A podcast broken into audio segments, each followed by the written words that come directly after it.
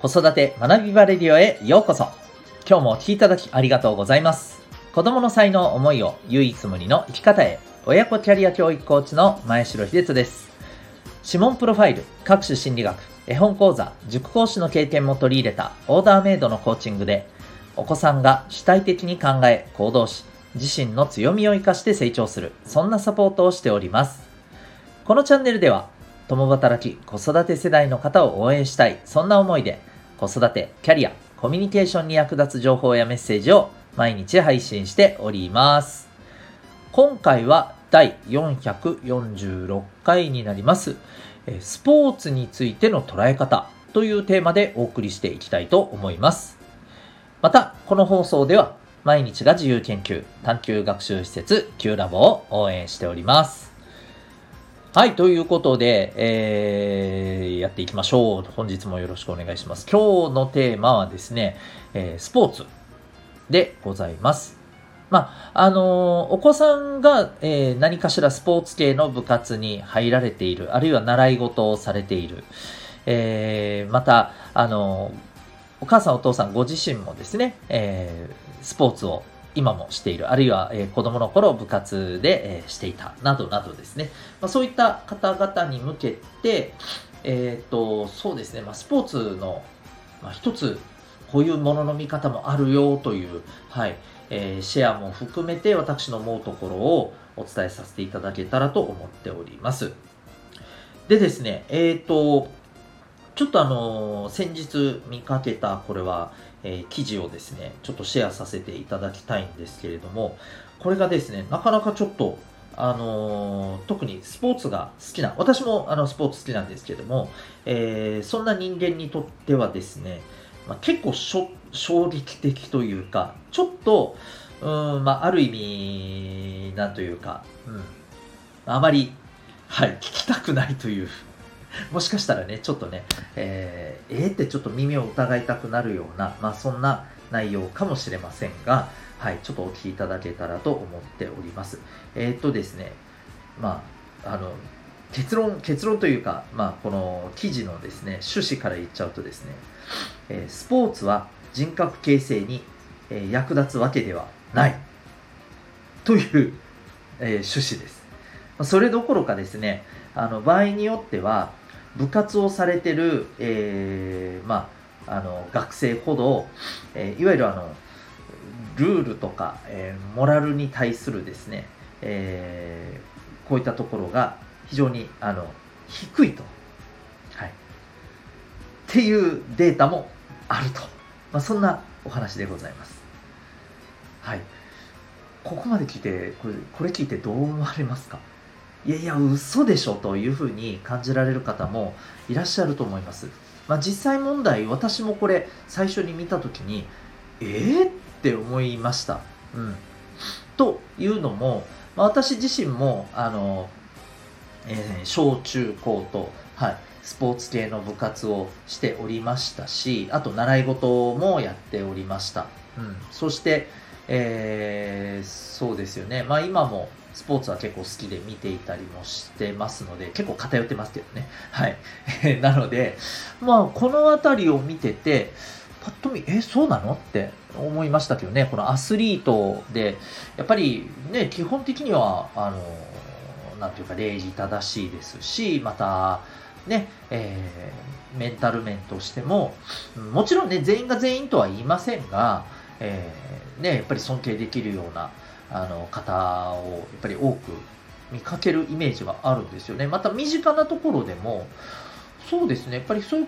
あの部活されてる人って基本的にはですね、まあなんか例えばこう、ハキハキしていて、で、えー、まあ周りに対してもですね、まあ社交的であったり、またあのー、親切であったりとかですね、そういう人がやっぱり多いイメージなんですよね。うん。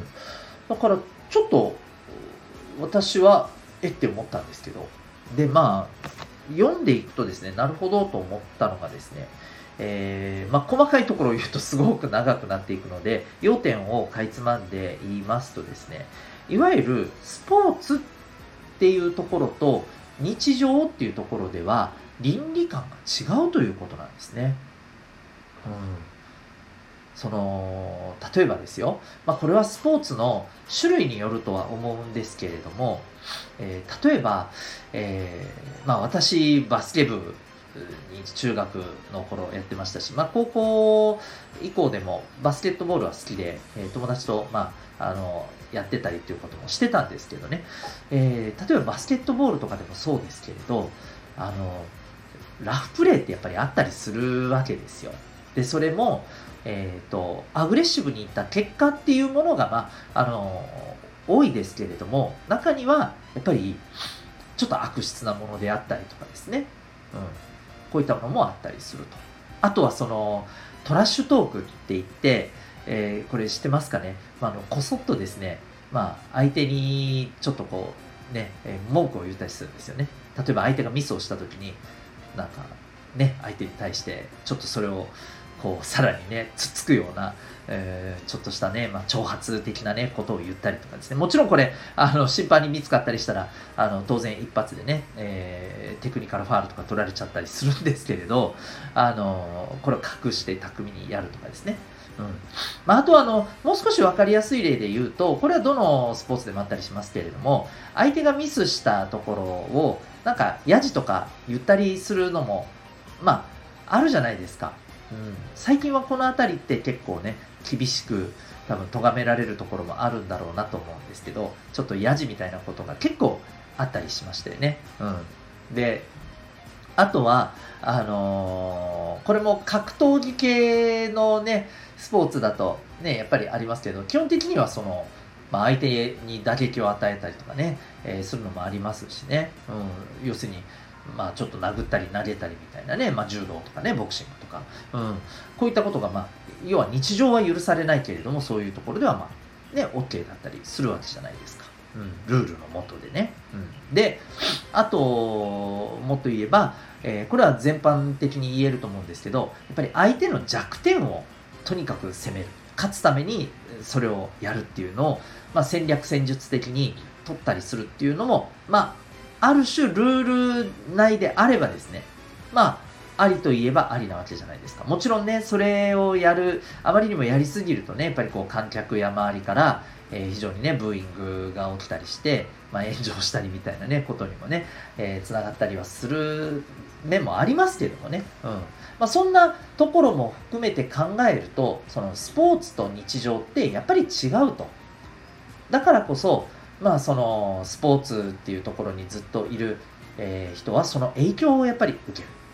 で、結果としてその影響が、えー、日常にも、まあ、反映されてくるところがあると。で、実際にデータでそういったのも出てるというね、まあ、そんなお話なんですよね。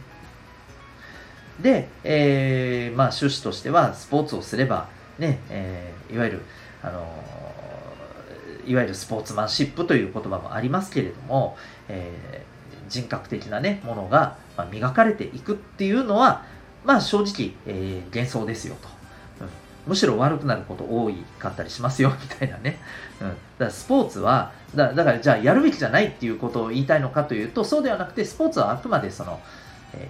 ー、自分の気晴らしとかね、気分転換にやるものであって、えー、あくまでその、人格を磨くためにやるものではない。あくまでまあ、エンエンターテインメント的なものだったり、えー、自分のこの気持ちをね、えー、切り替えるものだったり、楽しむ、えー、ゲーム性としてね、やるものであるというのが、まあ、この、そうですね、え記事での趣旨だったわけなんですね。で、僕はここまで見て思ったことが一つありまして、まあ、あの、まあ、結論から言うと、この記事で言ってることに対して、まあ、あの、全くもってね、いや、それは違うとはちょっと言えないなと。まあ、ただしですね、え、ー、と、僕はこういう風なところに至ったんですよね。やっぱりスポーツも、結局のところはツールであるっていうことだと思うんですよね。だから、あの、どう使うかの問題だと。うまく使えば人格を磨くっていうところにもちろん、あの、いけますし、えー、それに役立つことはできるし、えー、逆にやっぱりその使い方がよろしくないと、まあ、この記事で言ってるようなところになると。うん、そういうことではないかと思うんですよね。はい。まあ、それこそ、あの言って言ってしまうとこれ漫画とかね、え、そういったものに関しても同じことが言えちゃうじゃないですか、まあ、まあ、ゲームとかもそうだったりしますし、うん、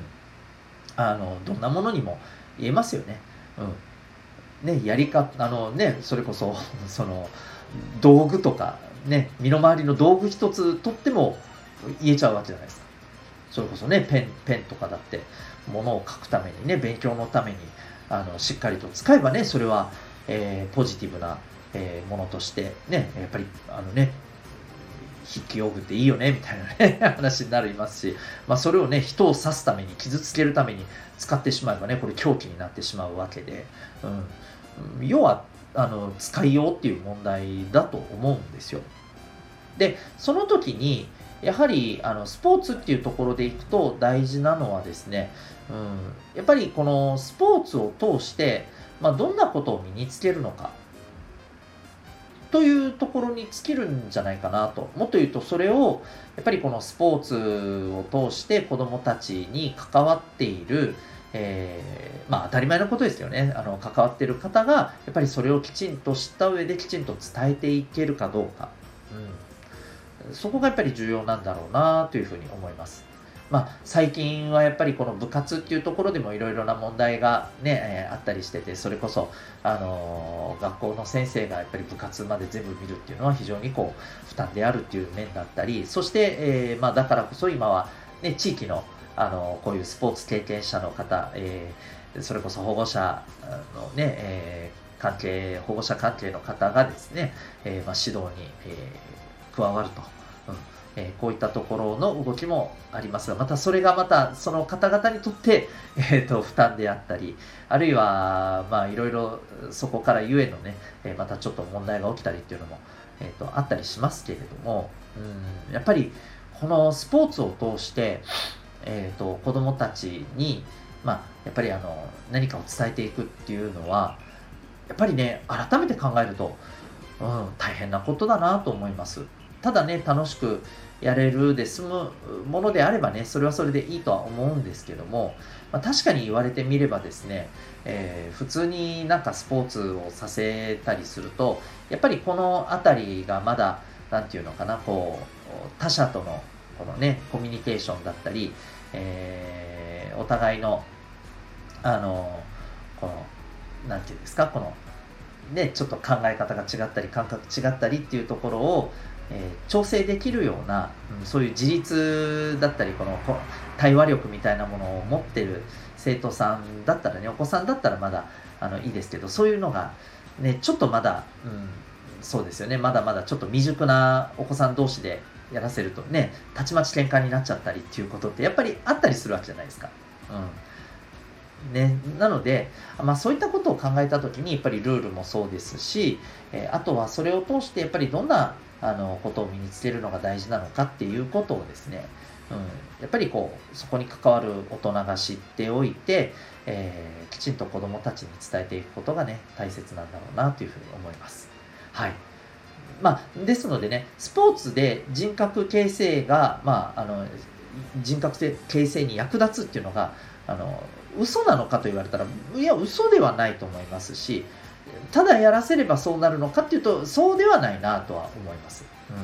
あ、やっぱりツールであるっていうところをね、きちんと知るっていうことが、あの大事なのかなと。で、えー、まあ、そのスポーツの種類によってはどんな特性を持ったツールなのかっていうことを、ね、ちゃんと熟知することなんだろうなと思います。はい。ということで、えー、ぜひですね、スポーツに関わってる、またお子さんがスポーツに関わってる、えー、方に関してはですね、何かしら参考になりましたら幸いでございます。というわけで、今日はですね、えー、スポーツについての、ま捉え方、そんなテーマでお送りいたしました。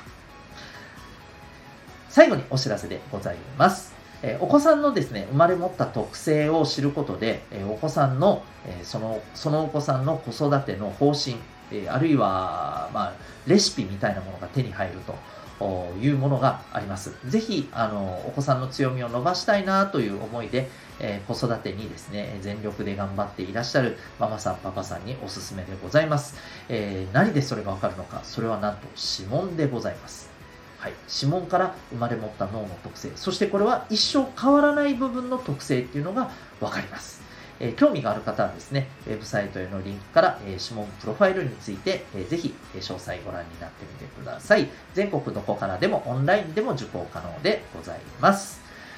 それでは最後までお聴きいただきありがとうございました。また次回の放送でお会いいたしましょう。学び大きい一日を